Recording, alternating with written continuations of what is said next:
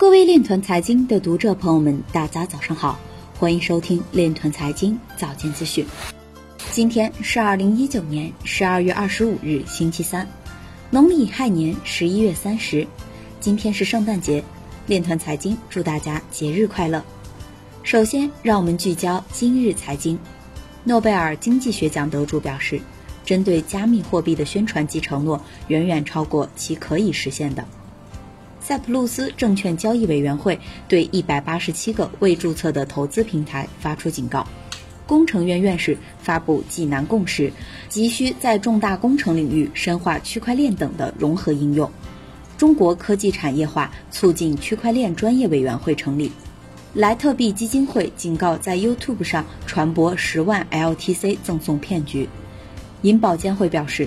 鼓励商业银行利用区块链等技术创新产品和服务方式。有报告显示，以区块链等为代表的不断发展与成熟的金融科技将继续释放消费金融行业潜力。二零一九年注册且注销的区块链相关企业达二百二十六家。周茂清表示，区块链和金融行业的结合是最成功的，数字货币的推出是最成功的例子。吴秋平表示，比特币是自互联网诞生以来里程碑式的科技金融创新。今日财经就到这里，下面我们来聊一聊关于区块链的那些事儿。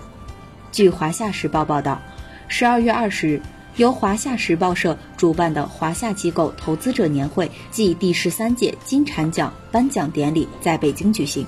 浙江大学区块链研究中心常务副主任蔡亮表示。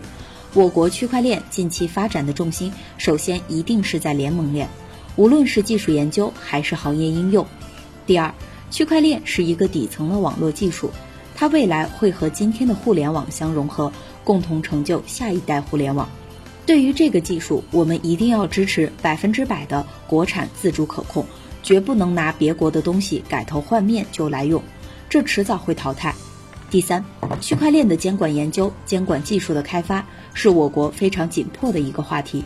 只有把监管搞好了，区块链的技术和产业才会真正的有春天。以上就是今天链团财经早间资讯的全部内容，感谢您的关注与支持，祝您节日愉快，我们明天再见。